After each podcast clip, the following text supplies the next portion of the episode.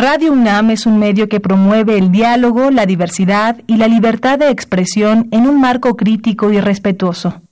Los comentarios expresados a lo largo de su programación reflejan la opinión de quien los emite, mas no de la radiodifusora.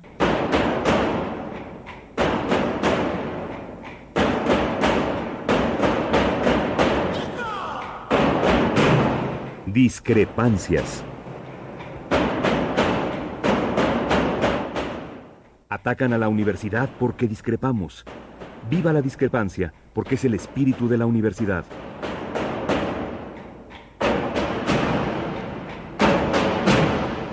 Martes de Discrepancias.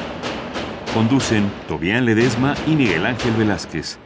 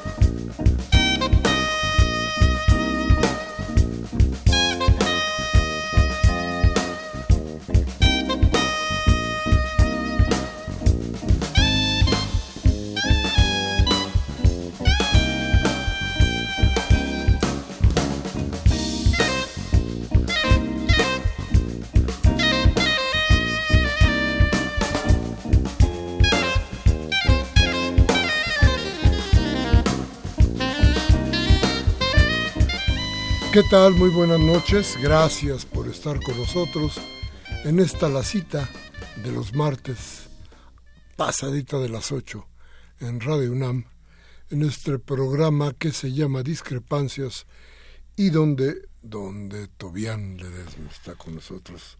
¿Cómo estás, Tobi? Buenas noches. Hola, muy buenas noches a todas y todos y servidor Miguel Ángel Velázquez, que lo que pretendemos aquí es tratar de que usted tenga información suficiente para tomar las decisiones que pudieran cambiar el rumbo de nuestro país, que cada día se hunde más.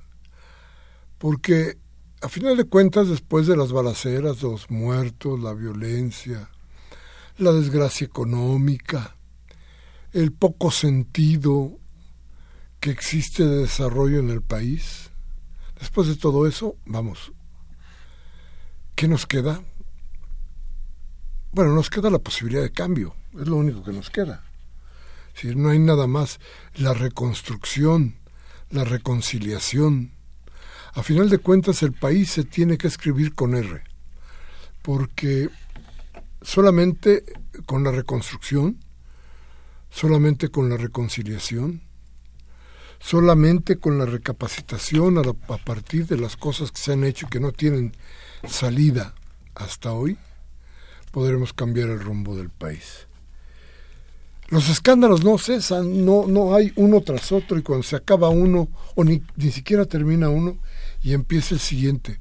Hoy la Auditoría Superior de la Federación informa que la señora Rosario Robles hizo una serie de gastos gastos rarísimos que se llevaron por ahí de un poco más de más de, mil millones de pesos.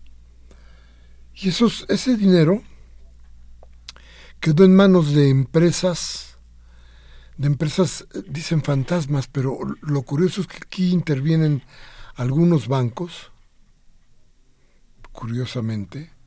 Curiosamente, fíjese bien lo que le voy a decir, el dinero se entrega a una firma que usted ya conoce, o parte del dinero, a Monex,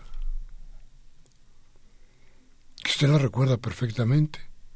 Usted recuerda las tarjetas para comprar la elección que se dieron a partir de la firma Monex.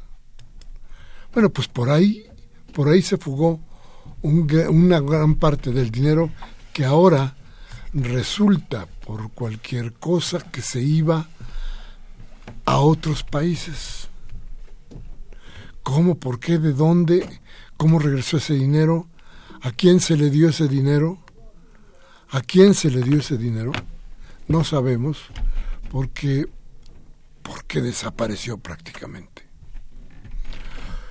Entonces, un nuevo escándalo, una nueva idea. Déjeme acordarle a usted que cuando la señora Robles deja a la Secretaría de Desarrollo Social, que es donde empieza este lío, ingresa de ahí nada más ni nada menos que José Antonio Mid, el candidato a la presidencia por el Partido Revolucionario Institucional.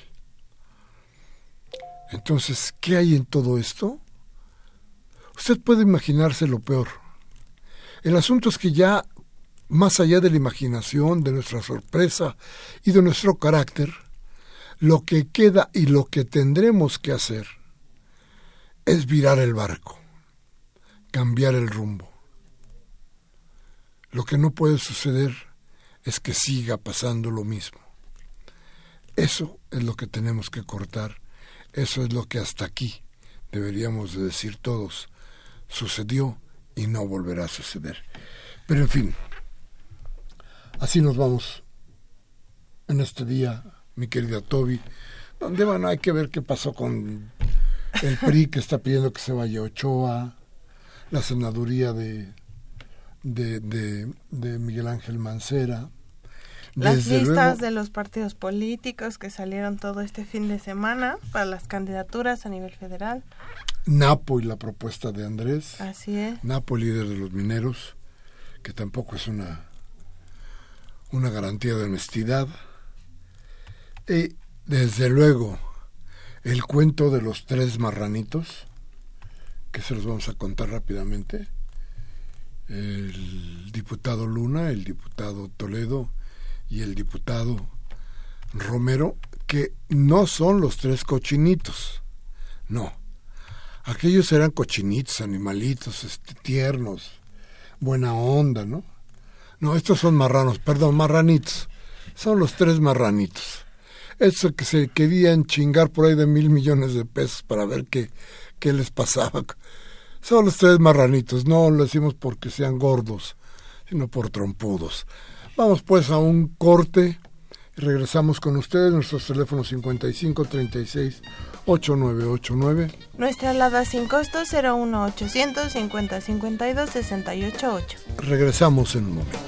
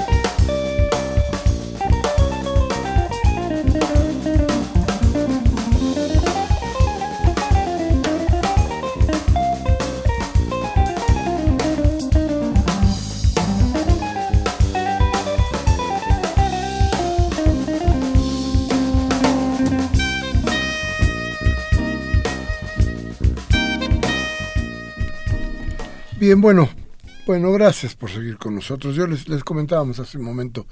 Ayer tuve una, una reunión muy interesante con algunos priistas de cepa, de esos priistas que, que son muy, muy priistas. No te robaron la cartera.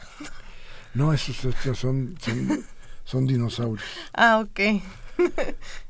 este, y entonces resulta que estamos platicando y me decían, van a ver el contenido de la plática, por lo que no les digo quiénes eran, pero resulta que estas personas eh, decían, Mid, que en algún momento podría haber sido un buen candidato, ellos decían eso, me parece que nunca pudo haber sido un candidato efectivo para un país como México y creo que para ningún país, pero bueno, a lo mejor para Honduras, pero así como para México como que no lo veo.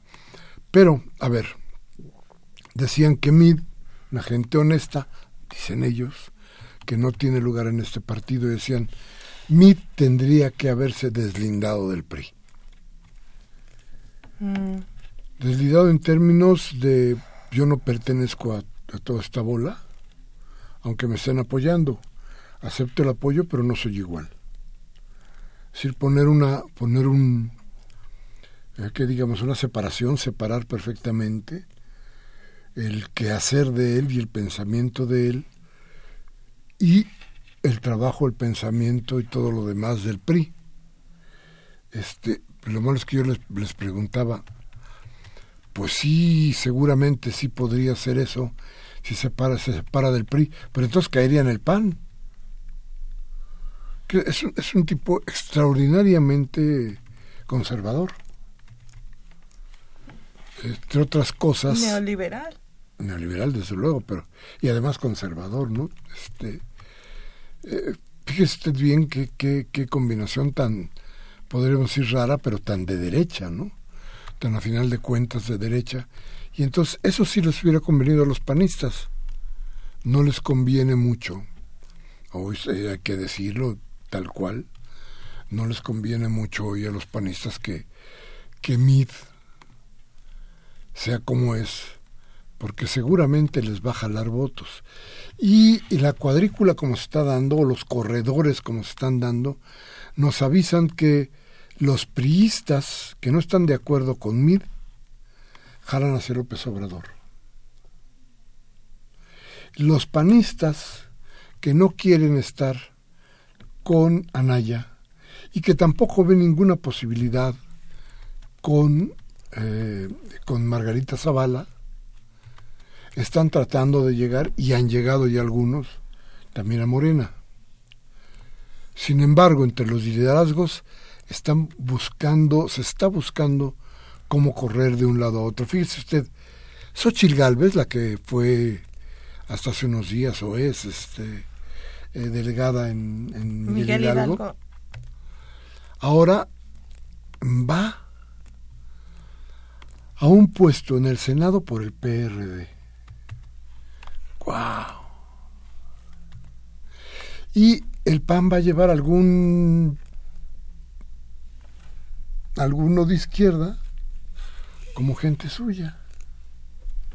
Entonces la confusión de todas estas cosas creo que nos está marcando la idea de que ya no hay, ya no existen límites entre los partidos políticos cuando la política dejó de ser la expresión de un pensamiento y se convierte solamente en el negocio de estos señores, en la posibilidad de obtener mucha lana para seguir haciendo todas las porquerías que, que, pretenden. Y entonces, hoy que se pida a, a, a, Ochoa que abandone el PRI y que la posibilidad de que Ochoa se vaya, por vergüenza sobre todo, sí, sí es posible, sí está ahí, sí se conversa, sí se atiende, pero el problema entre los priistas es uno solo, Toby. Los priistas dicen, ¿y qué tal si nos ponen uno peor?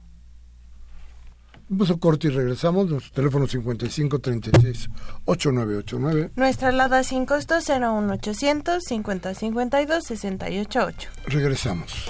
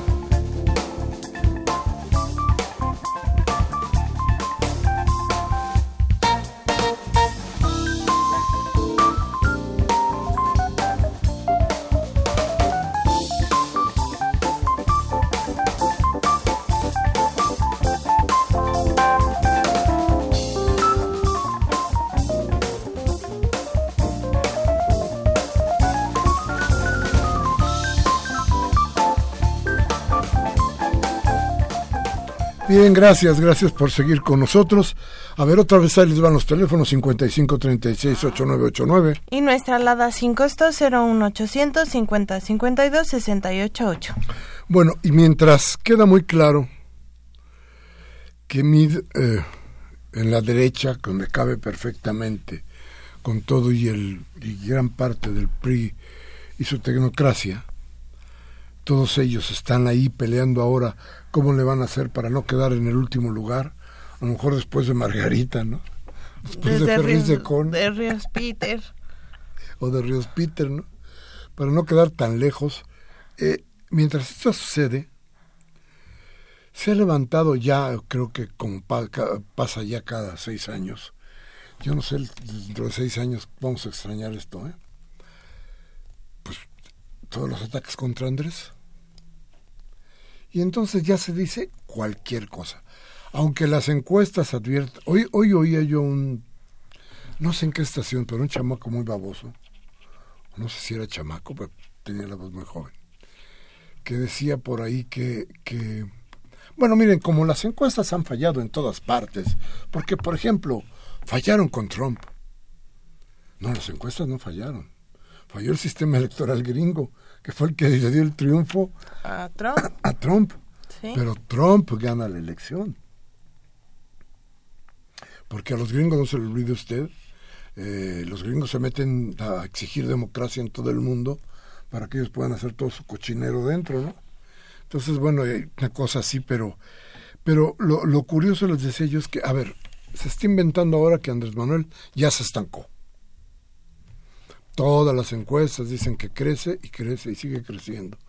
Pero no solo eso, sino que vamos viendo personajes que se suman y en la política cada personaje trae un grupo. Cada personaje es parte de una estructura, ¿no?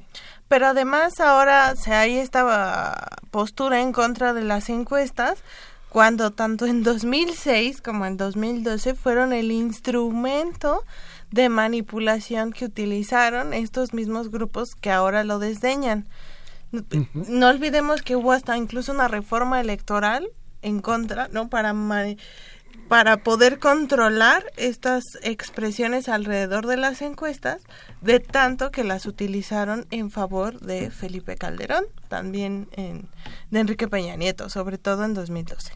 Sí, y, y bueno, entonces, hoy se decía eso, se decía parte que y luego, a ver, los errores.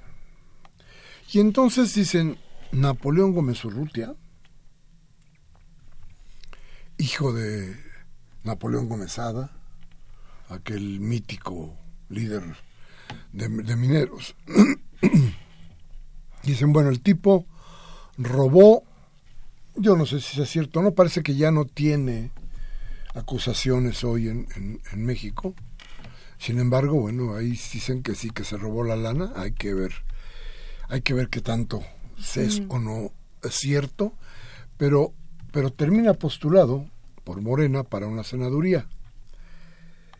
Pero parece que, que se nos olvida que en la total impunidad está el líder de los petroleros, por ejemplo y que el líder de los petroleros tiene una hija que viaja en jet privado, que él compra lo que se le pegue la gana,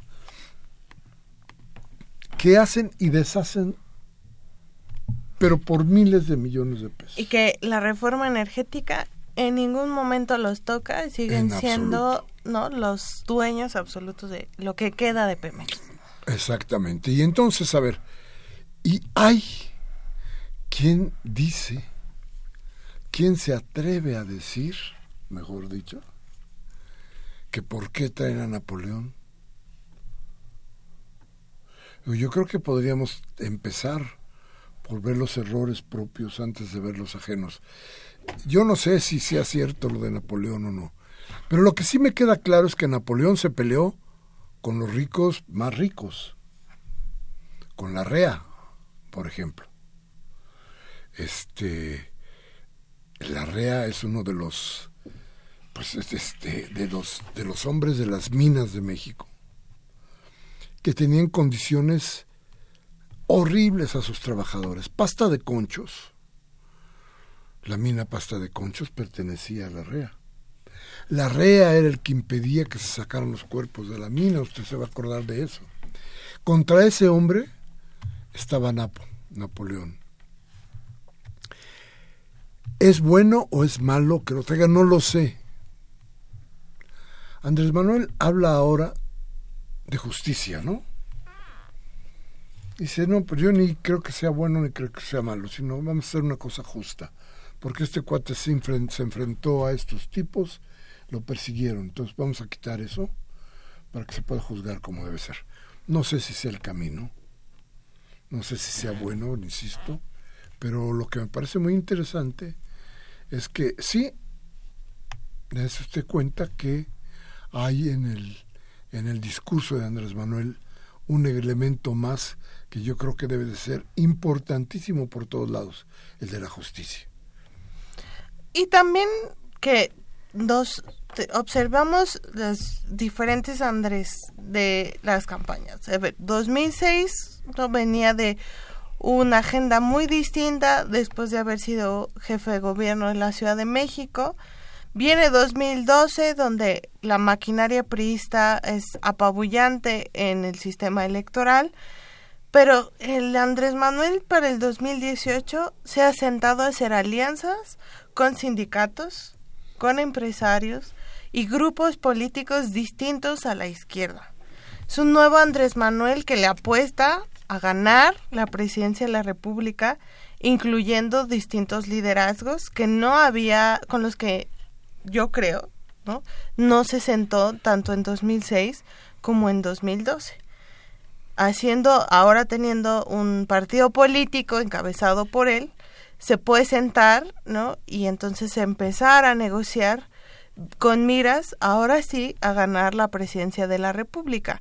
En el caso del sector minero, a partir de Napoleón Gómez Urrutia, hay que preguntarnos qué es lo que le aporta este personaje al proceso electoral eh, de Andrés Manuel y lo que podrá aportar en el Senado de la República, que déjame decirte, con todo el respeto a lo que es la institución del Senado, porque a mí me parece una institución fundamental para la democracia, se volvió para esta elección el espacio para los que no lograron negociar otras candidaturas o los espacios que deseaban a, eh, para esta elección del 2018. Entonces, también no sé qué dinámica vaya a tener nuestro próximo Senado de la República.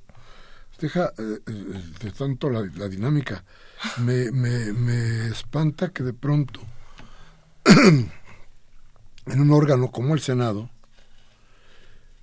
con las decisiones que se tienen que tomar en el Senado, se estén planteando nombres, se estén barajeando nombres que pues creo que van a hacer más daño que, que ser benéficas para el país. Oye usted que Margarita, que no, eh, la señora que fue candidata del PAN a la presidencia de la República, Josefina Vázquez Josefina Vázquez Mota va en primer lugar por el PAN. Y detrás de ella, Miguel Ángel Mancera por el PAN. Y le decía, Miguel Ángel Mancera por el PAN y está este, la exdelegada en, en Miguel Hidalgo. Xochitl. Xochitl por el, por el PRD. Por el PRD.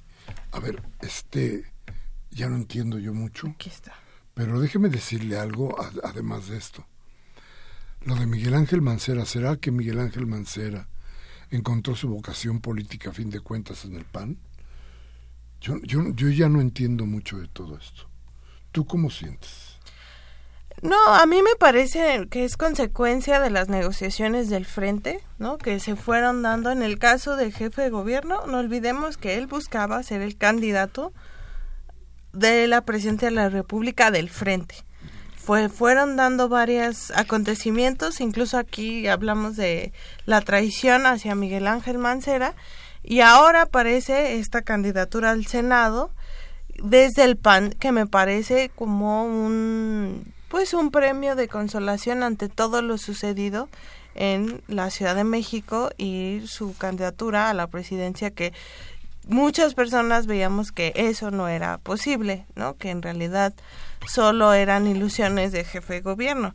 Entonces, de toda esta lista, ¿no? También eh, en el PAN aparece Rafael Moreno Valle, o sea, quienes yo veo nada más con experiencia legislativa, podría son mujeres Kenia López Rabadán y Cecilia Romero que siendo una mujer muy conservadora, pero ha hecho trabajo legislativo.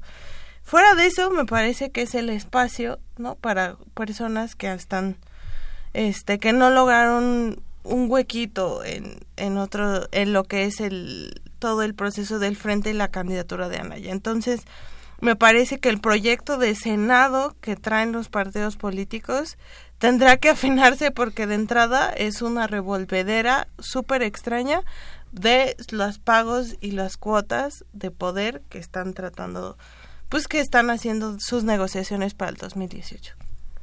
Pero además muestra otras cosas.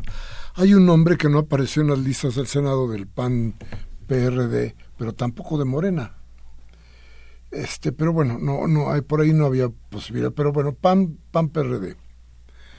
El nombre que todo el mundo supuso que iba a entrar, porque tenía negociaciones directas con Anaya porque estaba muy, muy clavado en la decisión de tratar de ser jefe de gobierno y que a final de cuentas trató de arrebatarle a Miguel Ángel Mancera el lugar que le habían dejado para la organización de esta cosa que quieren hacer de los gobiernos de coalición. de coalición y todo lo demás y de la campaña desde luego de Anaya y me refiero me refiero desde luego a Salomón Chertorivsky Salomón Chertorivsky desapareció de las listas del Senado, que era lo que él ansiaba tener.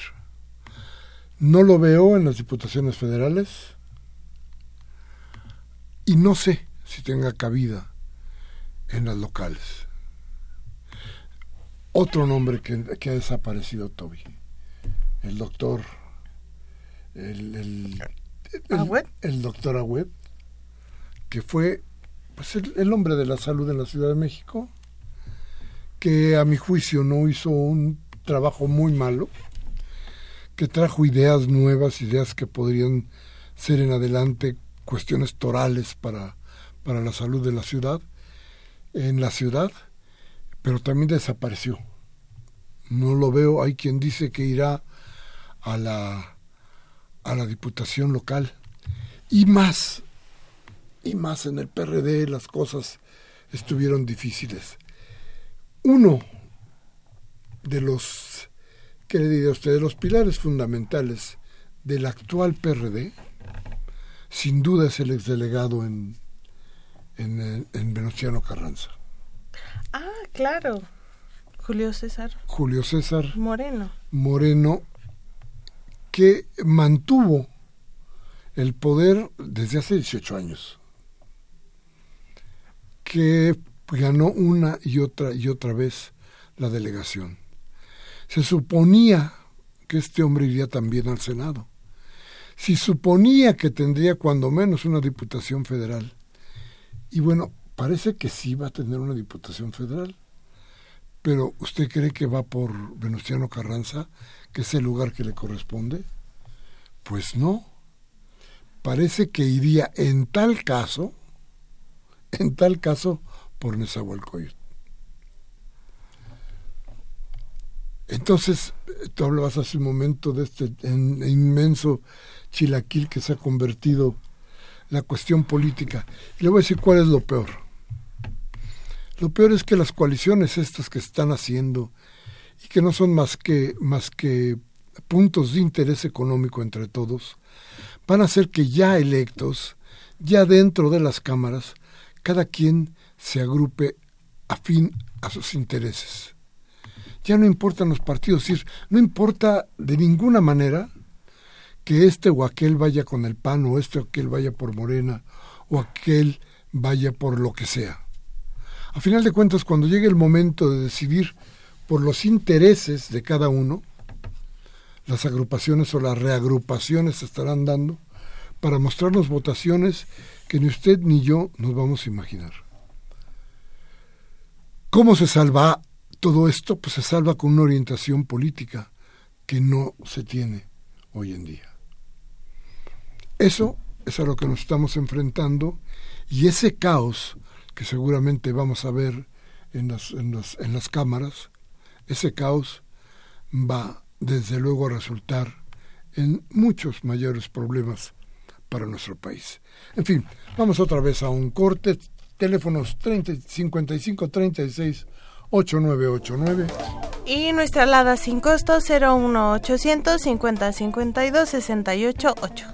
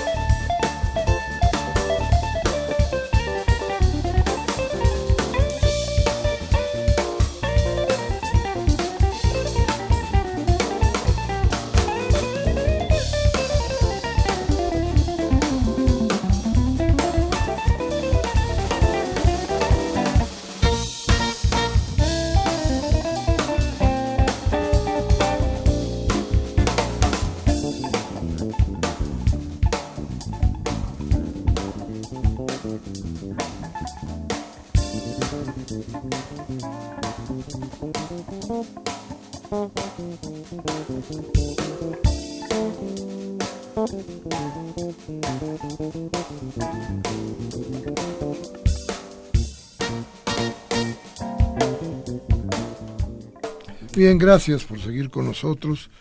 Gracias por, por escucharnos, por la, tener paciencia para escuchar eh, eh, estas cosas que tratamos de comunicarle a usted y que tienen base en lo que está sucediendo. ¿eh? No, no, nosotros no inventamos absolutamente nada. Hacemos desde luego un análisis, lo transmitimos para usted y si usted le parece que estamos bien, qué bueno. Pero también lo mejor es haga usted su propio análisis. Ahí le estamos dando a usted los datos para que, para que eso suceda. Y bueno, decíamos que la recomposición que tiene que haber en los partidos es urgente. Después de las elecciones de este año, ya verá usted que viene una recomposición grande de los partidos. No obstante, Fíjese bien lo que le voy a decir, detrás de lo que había, lo nuevo está peor que lo que ya se tenía. Caso concreto, ¿se usted cuenta de quién es Miquel Arreola y de las cosas que dice Miquel Arreola? Del tamaño de tonterías que se atreve a decir solamente para llamar la atención y para tratar de ganar un lugar que no tiene el PRI y que Miquel tampoco es culpable de que, de que tenga ese lugar. Pero que si no se renueva, es decir, no es posible que el PRI pueda ser partido si no hay en serio un proyecto para el PRI en la ciudad. Y como están las cosas, si no se apuran, va a desaparecer absolutamente primero de la ciudad y luego de todo el país. Pero hoy más que nunca, la urgencia fundamental es cómo paramos la violencia. Ya esto es grave. Hoy, en un operativo, de esos operativos espectaculares que monta de repente la Secretaría de Seguridad Pública, llegaron a Tepito y se llevaron 50 kilos de marihuana. Que para los decomisos de adeveras, pues es, es un toque, ¿no? No es mucho. Pero en 50 kilos se agarraron a pedradas. A los policías les tiraban pedradas, los policías pues, no, respondieron con, con balas hasta donde yo sé, pero, pero bueno, hubo un, un enfrentamiento de lo cual un menor salió herido. Ya no es posible seguir diciendo que no hay lo que sí hay en la ciudad. Porque mientras, mientras lo sigamos negando no vamos a encontrar la forma de rescatarlos. ¿Estás de acuerdo? Y sobre todo, además, te ves sabido por todas las personas eh, todo lo que en Tepito se vende y todo lo que existe alrededor del mercado y de ilegal y pues, hablar del crimen organizado y las mafias nacionales e internacionales que hay en el barrio de Tepito que durante mucho tiempo quienes hemos vivido y crecido en esta ciudad sabemos lo que ahí existe, ¿no? Entonces, evidentemente situaciones de violencia y descomposición social que les estamos viviendo ahora son reflejo también de este chilaquil de las candidaturas y de la crisis de los partidos políticos porque estamos viviendo un momento de profunda crisis social, política, económica en el país que ya está hasta los más profundos de los huesos de nuestro sistema. Entonces estamos en un momento crítico de renovación de lo que tenemos que hacer para el futuro del país. A todos nos a todos desde los empresarios hasta las personas en las comunidades más pequeñas nos afecta esta profunda crisis no podemos seguir sosteniendo más violencia, más desapariciones, más feminicidios, ni más corrupción. Ya no se aguanta más. Y el reflejo de esto es todo el caos que hay para la elección del 2018. Entonces, lo que suceda en materia de acción de gobernabilidad, ¿no? Acciones de gobierno como lo que sucedió hoy en Tepito o más este la guerra contra el narco en todo el país a nivel federal van a seguir siendo esfuerzos inútiles si no trabajamos de fondo. Claro. Y el problema, decíamos ya alguna vez por acá, que está mucho en, en la sociedad, en esa sociedad que se dejó picar por el mal de la televisión y algunos otros males, como de los políticos mentirosos, de las falacias políticas, de esas cosas que han envenenado una sociedad que hoy, por ejemplo, encuentra que hay un niño de 12 años que totalmente, totalmente embrutecido por el alcohol, atropella a cinco personas, atropella, choca, mata a sus compañeros, atropella a otros. Un niño de 12 años, manejando un auto a toda velocidad, absolutamente borracho. ¿Qué sucede con eso? Sucedió, usted se acuerda, el domingo en Tláhuac. ¿Qué pasa con eso? Pasa que hay una descomposición social real. Porque tampoco hay valores que se estén respetando. Fíjese usted que hoy decía Andrés Manuel y luego el tono, yo seguramente, seguramente se va a criticar mucho. Pero él decía que tendría que haber una, nueva, nueva regla moral para todos. Y la verdad es que tenemos que hacer algo. Yo no sé si desde lo moral, yo supongo que sí, porque lo moral, al final de cuentas, son reglas sociales que de todas formas aceptamos. Pero, pero algo hay que hacer para recomponer el tejido social en México, porque cada día las cuestiones son más graves. Cada día tenemos enfrente nuevos episodios de violencia, nuevos episodios de desgarramiento social. Cada día es peor nuestra situación, pero no la queremos o no nos gusta entenderla. Y requerimos necesariamente de alguien y de algo que nos conduzca por un camino diferente.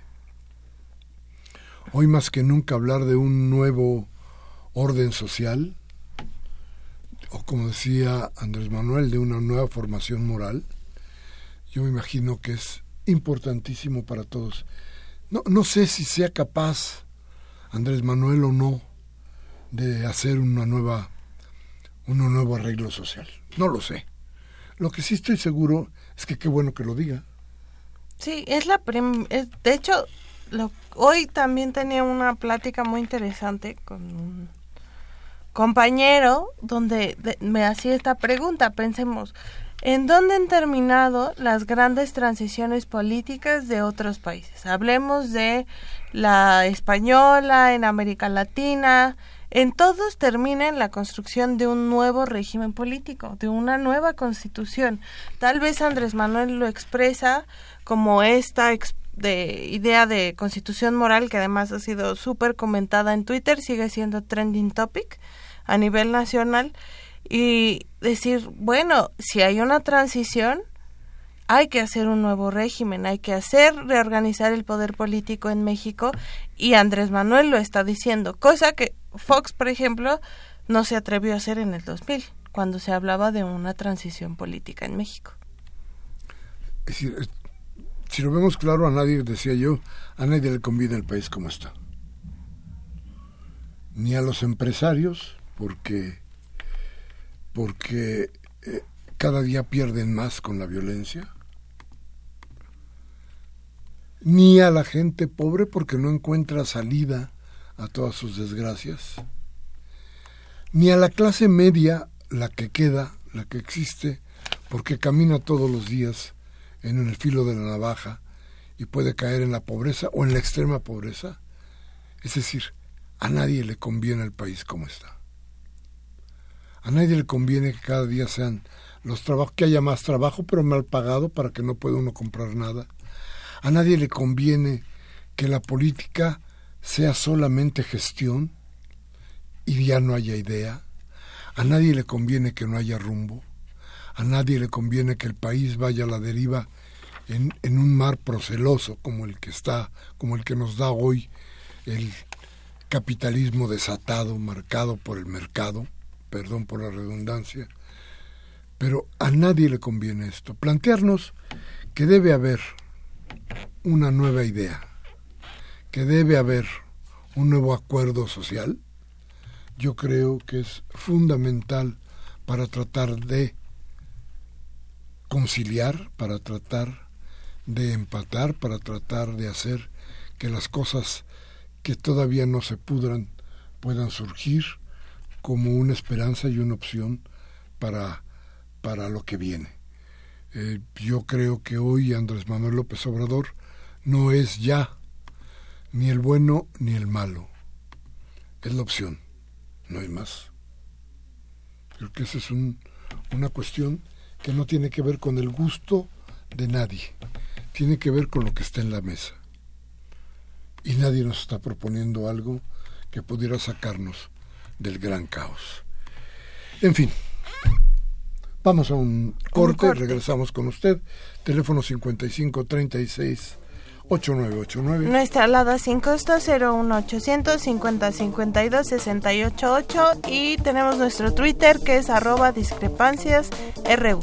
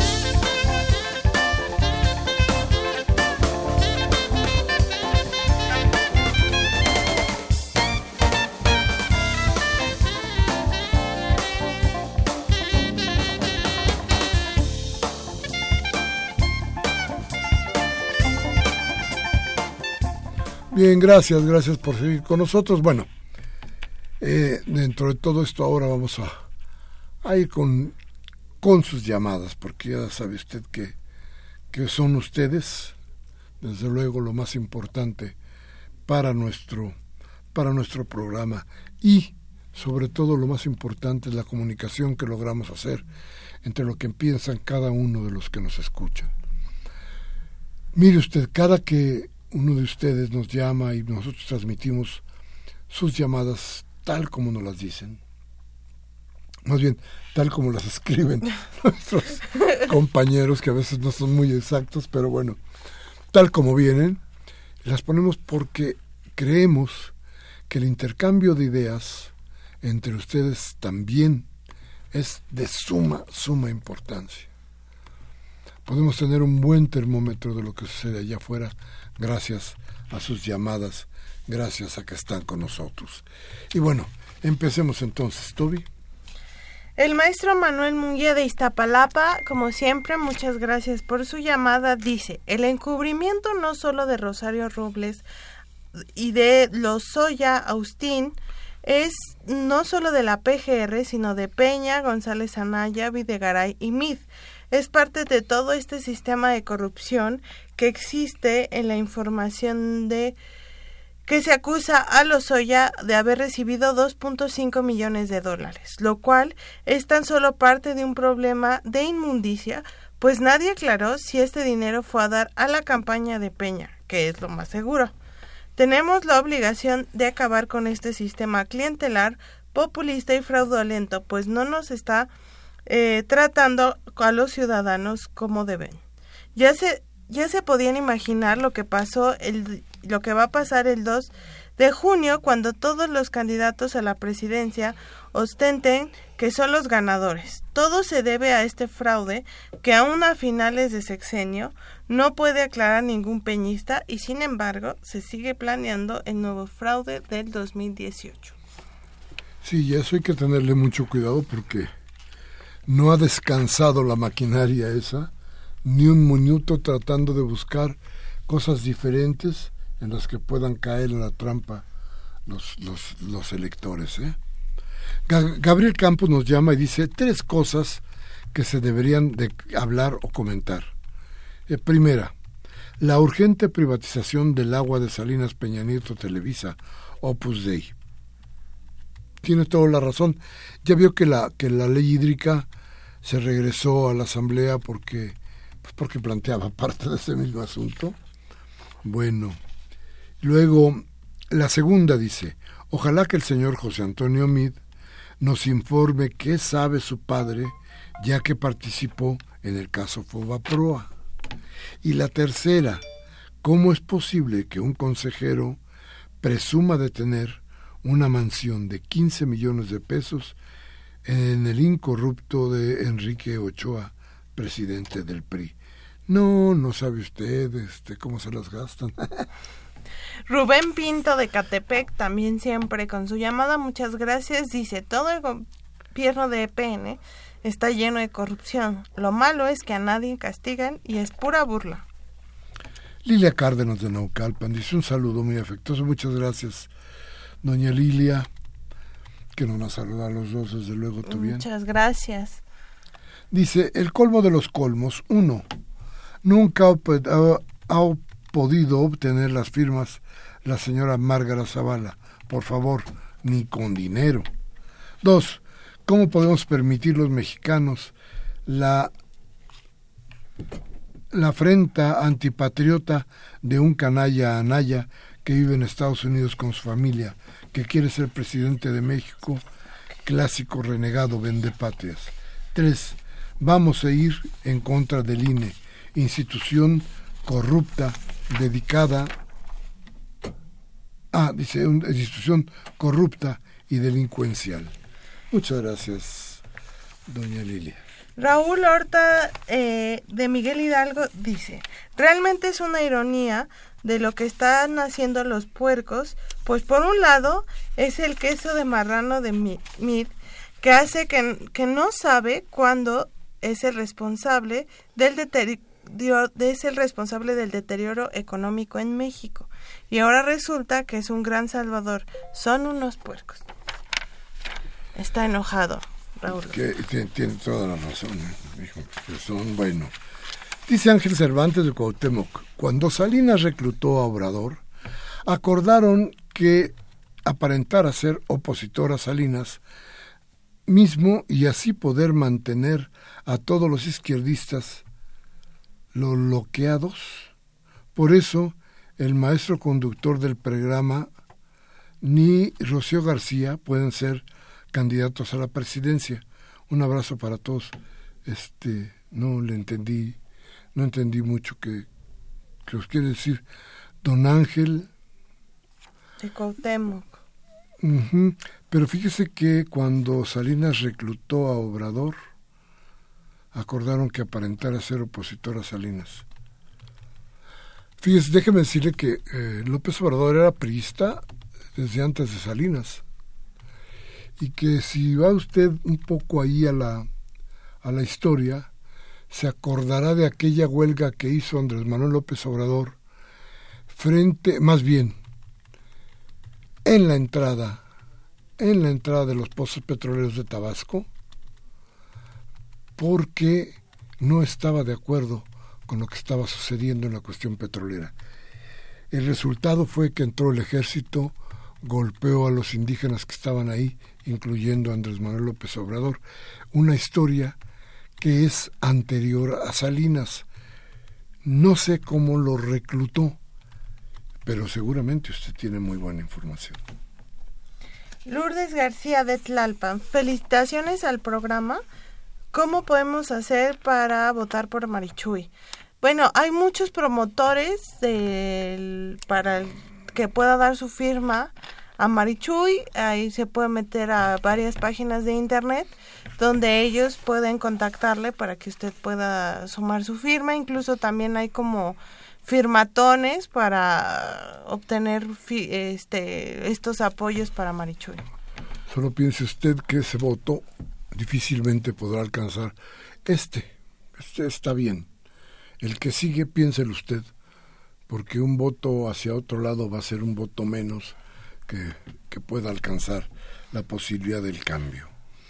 Arturo Badaguer de Benito Juárez dice, sabemos que Sheinbaum va a ganar la Ciudad de México. No obstante, en las elecciones presidenciales no hay rivales contra Obrador y el problema es que Morena están dejando entrar toda la basura de los otros partidos.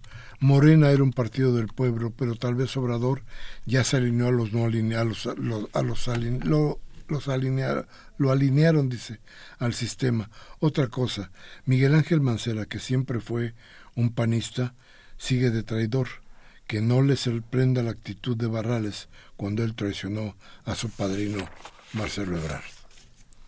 La señora Servín, que por ahí tiene otra llamada de la colonia de San Rafael, dice, qué horrible es eso de disque la democracia. El PRI se dio cuenta que los que los aborrecemos y nos manda un saludos a aquí en el programa a todas y todos. Y también la señora Servín, para que terminemos con esto, dice lo que se habría de reorganizar de nuevo a las campañas de enfermeras visitadoras que unían a la familia. Esa sería una buena forma de volver a encarrilar a la población por medio de valores que hoy están perdidos. Y nos dice también que Salcoat Bisuet de Coyoacán. Don Miguel Ángel, las tarjetas que otorga el DIF como supuesta ayuda son un fraude, ya que para poder retirar el efectivo solo se puede hacer en los cajeros de los eh, de los voraces bancos que le cobran 30 pesos por retiro de 800 pesos. ¿Qué opina de esto? Pues que es un robo, tiene usted toda la razón, son unos hijos de... Bueno, y Augusto Holguín de Coyoacán. Dice, en todos los partidos se están conformando con todos los pillos, con todos los pillos reconocidos. Morena, Ebrad, Mancera, Pan, con otro tanto de pillos. El PRI ya ni se diga. ¿A dónde vamos? Bien, pues miren, se nos está terminando el programa. Estamos terminando nuestro programa. Ya te queda por ahí algo más. Ya estamos. No, ya hemos terminado. llamadas. Hemos, hemos terminado y estamos terminando con nuestro programa. Y a ver, hoy, que es 20 de febrero del 2018, Humberto Sánchez Castrejón estuvo en los controles técnicos Rocío García Rocha en la asistencia de producción, Baltasar Domínguez en la producción y Tobián Ledesma, que estuvo con nosotros hoy como todos los martes. Te agradecemos su presencia aquí. Un saludo y muy buenas noches a todas y todos. Muchas gracias a usted que estuvo con nosotros. Yo como siempre, Miguel Ángel Velázquez, se despide de usted y les dice, les pide, por favor eche a andar la, la cabeza, la memoria, el valor, nuestro valor, nuestro valor fundamental, el valor de decir las cosas como tenemos que decirlas.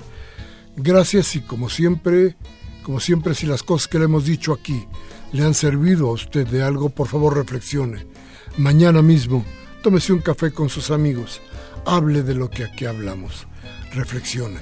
Pero si no tiene ganas de pensar, si no le da la gana pensar. Bueno, cambie de estación. Usted puede irse a MBS, puede irse a Fórmula o a Televisa. Ahí le van a hacer cenar la voluntad del cambio. Hasta la próxima.